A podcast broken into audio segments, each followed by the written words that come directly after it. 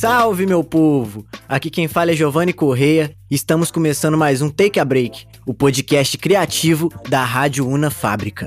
Bom dia, boa tarde e boa noite, amades, amadas e amados. Meu nome é Virginia Cunha e o nosso tema de hoje é sobre design, comunicação e branding na América Latina, que será apresentado por Gabriel Lima.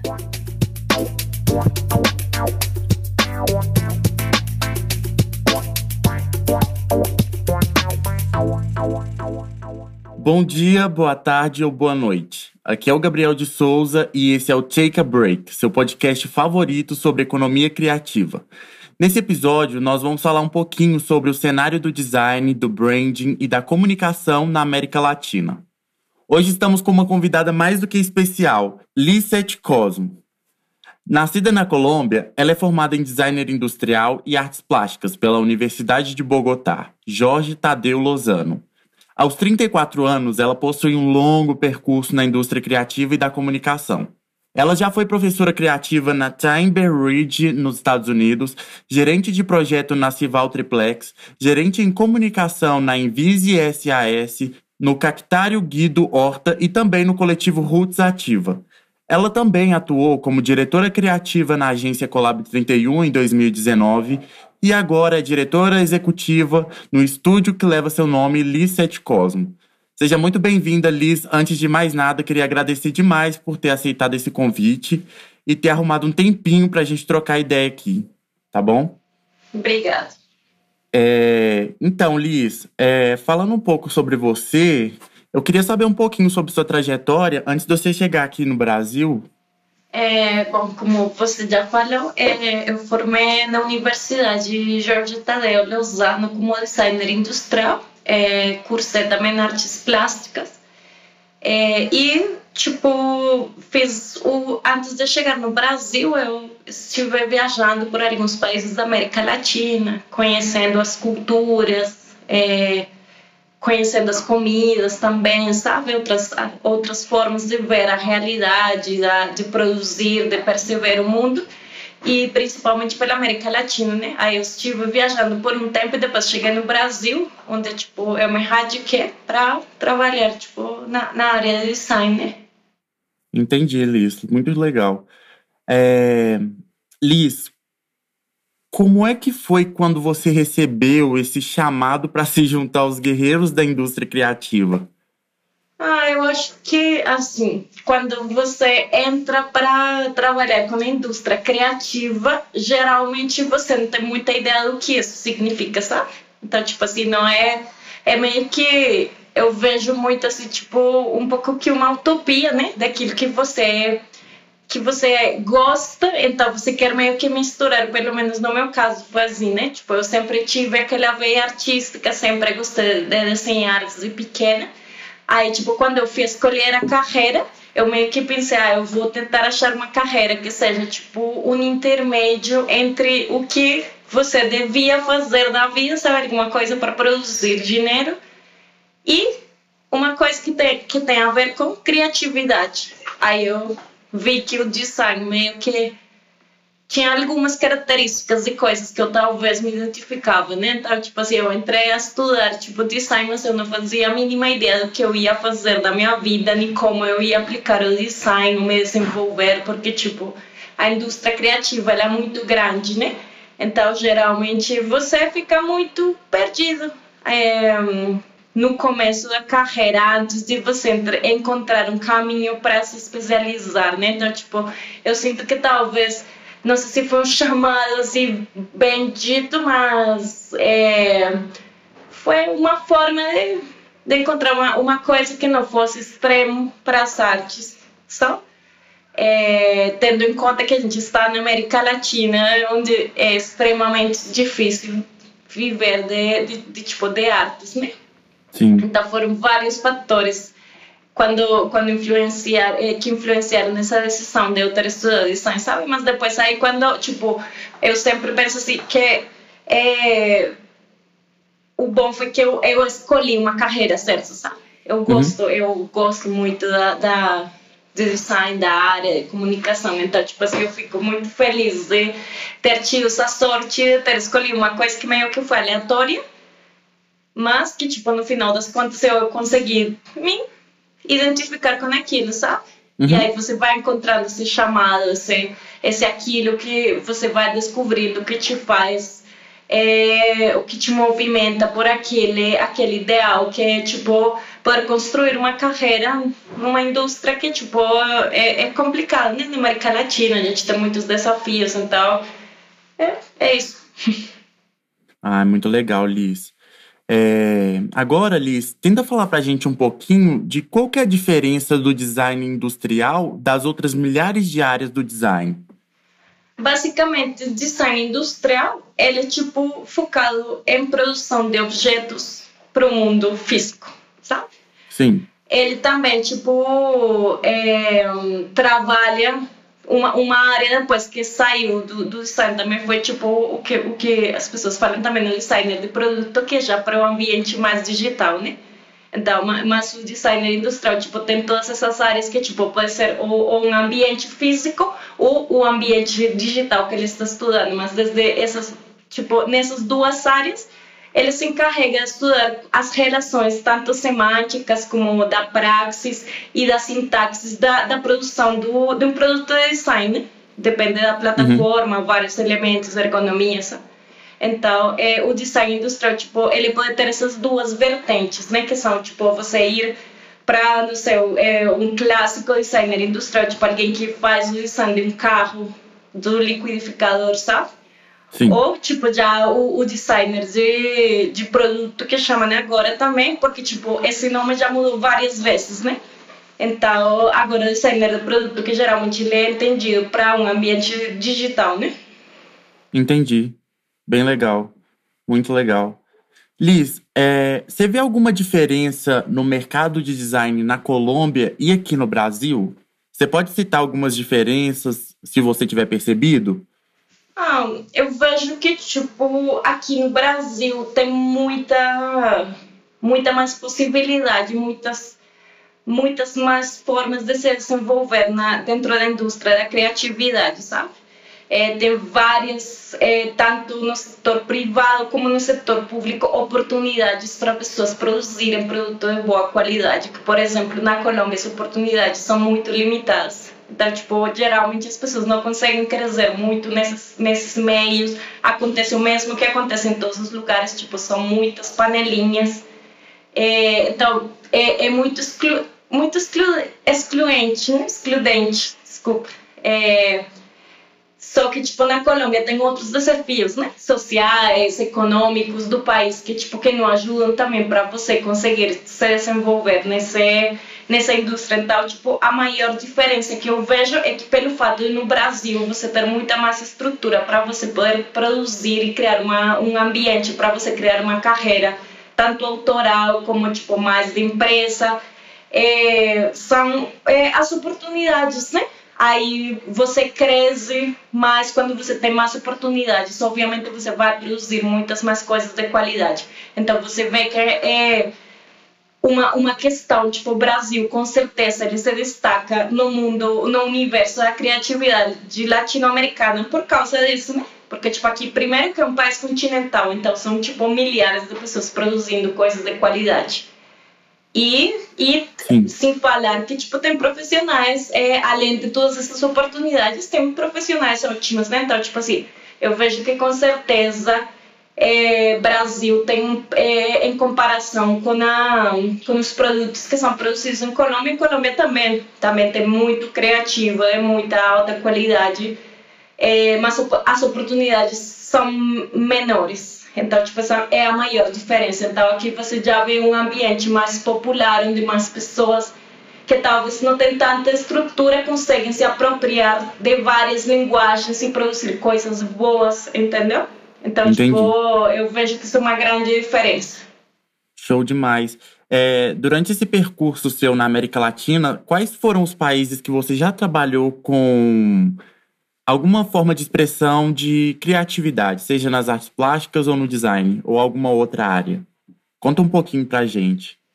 Ah, eu trabalhei, tipo, é, eu, eu já morei, tipo, em vários países, sabe? É, eu já morei em 11 países. E aí, só que em alguns, tipo, eu fiquei mais conhecendo a cultura mesmo. E, mas Quantos tive a oportunidade. 11. Aí eu tive a oportunidade, por exemplo, nos Estados Unidos, eu tive a oportunidade de trabalhar por um tempo no Panamá, na Colômbia, é, já trabalhei na Alemanha também, é, trabalhei na Argentina, Brasil e Chile. Nossa, incrível essa carreira. A carreira que eu queria. Ah, é, é, tipo, eu, eu penso assim, é um desafio, né? Porque, tipo, quando a gente sai da faculdade, a gente sai muito perdido, né? A gente não sabe o que vai fazer. Nem todo mundo tem esse entendimento, né? Tem pessoas que com certeza saem da faculdade e já construíram uma carreira, né? Já tem um caminho. Eu, por, por exemplo, eu não fui esse tipo de pessoa. Eu saí, tipo, muito perdida da faculdade. Eu demorei muito tempo. É, mas nesse tempo eu fui desenvolvendo com certeza outras áreas da, da minha vida que tipo ajudaram na minha carreira criativa que foi precisamente esse ímpeto de querer conhecer, aprender, escutar outras pessoas, ver outras perspectivas que eu acho que faz parte da, da criatividade em si, né? Porque no final das contas, mesmo que a gente está trabalhando com um universo criativo, você está produzindo para as pessoas, né? Então, basicamente, o que você faz é aprender a se conectar, né? É, é aprender a, a, a, a, aprender línguas rapidamente, formas de expressão, significados, sentidos em cada lugar, entendeu? Então, tipo, eu acho que isso é, me ajudou muito nesse senso, tipo, de, dessa carreira que demorou vários anos, porque... É, assim, eu já trabalho com, com criatividade, com imagem há muito tempo. Eu formei em 2013, então, tipo, agora já são oito anos de formada. É, então, acho que o fato de eu ter construído outras áreas da minha vida, sabe, pessoal, ajudou, tipo, no momento em que, Sim. quando, tipo, eu estou abordando meus projetos criativos, com certeza, é, mesmo que eu demore em, encon- em encontrar um caminho, encontrar um foco, quando eu consegui encontrar isso, tipo, eu consegui fazer uma coisa que, tipo, de verdade, eu estou cada vez me sentindo mais satisfeita com todos os meus projetos, né? Porque cada vez você vai vendo como, como as coisas vão melhorando, a infraestrutura, a forma em que você conceitua, pensa os projetos, se organiza, é, vai melhorando. Então, tipo, é, essa carreira assim, que eu fiz de, de estar em vários lugares viajando, com certeza foi um desafio, mas eu sempre tentei isso, tentar, tipo, é, fazer o melhor que conseguia, mesmo que pequeno, mas em, várias, em vários aspectos, sabe? Tanto como pessoa e, e, e na minha vida profissional. Nossa, muito legal essa trajetória. É... Liz, desde o momento que você se formou na faculdade, você já saiu com diploma de designer industrial e de artista plástica, certo? Sim. É, durante esse percurso, você chegou a trabalhar com as duas coisas simultaneamente ou você começou com uma e parou e começou com a outra? Como é que foi isso? Tipo, eu, quando eu saí da faculdade, eu, tipo, os primeiros trabalhos que eu fiz foram mais de design industrial mesmo. É, tipo, é, organização de espaços, linhas de produção. E aí depois eu dei um tempo de trabalhar, tipo, dei um tempo mesmo de, de, de tudo. No, no, no trabalhei e, tipo, depois eu voltei, mas voltei mais com a área de artes, artes visuais mesmo. Aí eu abri meu ateliê de artes é, e, e fui desenvolvendo mais essa, essa parte mais plástica minha, sabe? Trabalhei, eu trabalho vários suportes é, no meu trabalho, mais é, pictórico, eu trabalho ilustração, pintura, óleo, acrílico, então tipo, eu fiz uma experimentação por um longo período é, de vários suportes para trabalhar a representação. E depois que eu tive esse momento de, dessa dessa parte mais plástica mesmo do, do, meu processo criativo aí eu já voltei para o design sabe? E aí já entrei vez meio que já encontrei uma forma de misturar tipo as duas carreiras né? tipo essa parte de design porque querendo no mesmo que eu estudei design industrial eu sempre tive muito interesse na parte de comunicação. É, sempre que eu eu sempre soube que era para a área de comunicação, então acabou que tipo meio que eu consegui misturar as duas carreiras e dar um jeito de migrar é, mais para a parte de design gráfico, né? Ironicamente, tipo, que é, é, é, o que estou fazendo mais agora, né? Misturando todas essas, essas experiências que eu já tive profissionalmente para produzir produtos de comunicação, tipo, que geralmente vão mais para a parte de design gráfico, né? Sim. Entendi. Aqui no Brasil, a gente vê essa onda muito forte agora de logo, identidade visual. A gente está começando agora a falar de identidade visual, mas logo ficou como se fosse a identidade visual no, na mentalidade da galera durante bastante tempo. É, você vê assim no mercado da América Latina que a demanda pelo profissional de criatividade, o profissional criativo, é sempre a mesma? Ou você vê algumas particularidades diferentes? Não, com certeza é, o, a indústria criativa tem ido crescendo gradativamente, né? Cada vez é, os profissionais conseguem mostrar valor para o mercado de diferentes formas, então isso tem ido valorizando vários, várias facetas de, dessa indústria criativa. Então eu vejo que com certeza cada vez cresce mais. E também outro, outro aspecto é porque, tipo, faz 15, 20 anos as pessoas não entendiam muito bem, por exemplo, o que, o que fazia um designer gráfico, um designer industrial, entendeu? Agora cada vez mais o entendimento é mais generalizado, então tipo as pessoas já sabem que elas precisam de consumir produtos deles, muitas pessoas mesmo que não se dedicam na área, elas já entendem que o mundo que elas vivem é tipo uma produção de design, então eu vejo que cada vez, com certeza, o mercado cresceu e, e, e, essa, essa onda tem se expandido para a América Latina, né? Cada vez na América Latina também as pessoas começam a, atender, a ter um entendimento me, melhor do que é nossa profissão e isso tem sido inserido aos poucos no mercado, né? É, em, vários, em, em vários aspectos do, do, do mercado. Então, eu vejo que com certeza por exemplo, agora com a pandemia cresceu muito, muitas pessoas tipo começaram a produzir muitos conteúdos, que elas, muitas coisas que elas já estavam querendo fazer e às vezes é o designer é, muitas vezes as pessoas contratam o designer para é, já sabendo que elas querem, mas a maioria das vezes elas precisam porque elas não sabem nem a solução do que elas precisam. Então, Agora, com certeza, nessa, nessa pandemia também eu vejo que cresceu muito a demanda, sabe? Das pessoas querendo fazer coisas, mudar, refazer, é, reinventar, colocar, aflorar novas ideias que já estavam na gaveta há um tempo. Sim, essa, essa parte da valorização da estética, da imagem de um negócio, eu também acredito que ela foi muito valorizada nesse momento de pandemia, porque a gente começou a ficar mais rodeado de telas, né? E mais rodeado de telas, a gente tem que recorrer mais à questão visual, né? Eu acho que a questão do podcast, ela tá começando a se desenvolver mais agora, mas já teve a onda dos youtubers, da questão dos entre outras mídias, né? Bem da moda, assim. Mas agora a gente entrou numa moda que você tem que ter uma estética pré-estabelecida, tem que estar nos pontos de contato com os clientes e com a sua audiência e de uma forma bonita, né? Mas não só bonita, mas de uma forma propositiva, que traga valor para essas pessoas e que mostrem qual que é o valor da sua marca, né? E eu acho que as pessoas aos poucos elas estão começando a descobrir isso, né? Que o designer, ele não é um profissional que lida só com beleza ou estética, né? Ele entende a questão da semiótica, do significado das cores, das formas, texturas. É... Liz, na sua opinião, qual que são os maiores desafios do designer no cenário pós-Covid-19?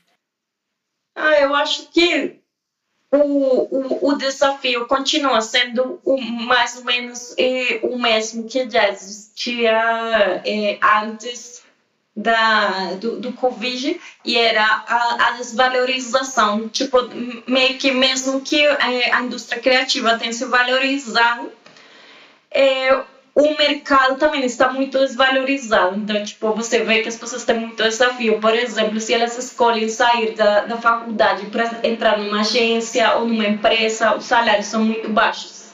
É, então, tipo, o desafio sempre vai ser para a gente, tipo, encontrar formas de valorizar nossa, no, nossa carreira e nosso, nosso trabalho autoral como uma forma de crescimento enquanto a gente sobrevive, né? Numa, numa indústria que, que, que valoriza demais a mão de obra, né? Então, o maior desafio que eu vejo para os criativos jovens que estão saindo da faculdade é isso, é realmente saber como equilibrar essa realidade que a gente vive, é precisar pagar as contas, de viver, de comer, a questão da, da vida cotidiana, com, é, sabendo como ir valorizar seu trabalho, sabendo criar um portfólio desde que saem da carreira para poder tipo, ir estruturando cada vez melhor seu trabalho, seu conceito, a, o que está tudo que envolve um projeto de design, né? basicamente. Entendi. Muito legal. Liz, agora a gente vai entrar numa parte do nosso bloco onde a gente vai fazer um, um jogo de palavras. Eu vou te fazer uma pergunta e você vai ter que falar a primeira palavra que vir na sua mente ou a primeira questão que vir na sua mente, tá bom? Vamos ver. Vou tentar. Tá preparada? Tem que ser muito rápido. Tem que ser a primeira coisa que vem na sua mente. Tá bom, mas tem, tem que pensar, porque não vou falar qualquer coisa, né? Tá bom. Uma cor. Amarelo. Um filme. É... Tem tantos filmes na minha cabeça. Mas, tipo, pode ser. É... Na natureza selvagem. Um livro. Demian de Herman Reis. Um cantor. Caetano. Um país. Ah, Colômbia. Criatividade para mim é? Movimento. Muito legal, Liz. É, Liz, eu queria agradecer imensamente a sua participação no nosso podcast. Eu acredito que você, mais do que inspirou jovens do Brasil todo que buscam a oportunidade de trabalhar com a criatividade, seja no design, no cinema, na publicidade ou na produção de conteúdo em geral. É, as portas desse podcast vão estar sempre abertas para você, tá bom? Muito obrigada pelo convite. E é isso, galera. Esse foi mais um Take a Break, o seu podcast favorito sobre economia criativa.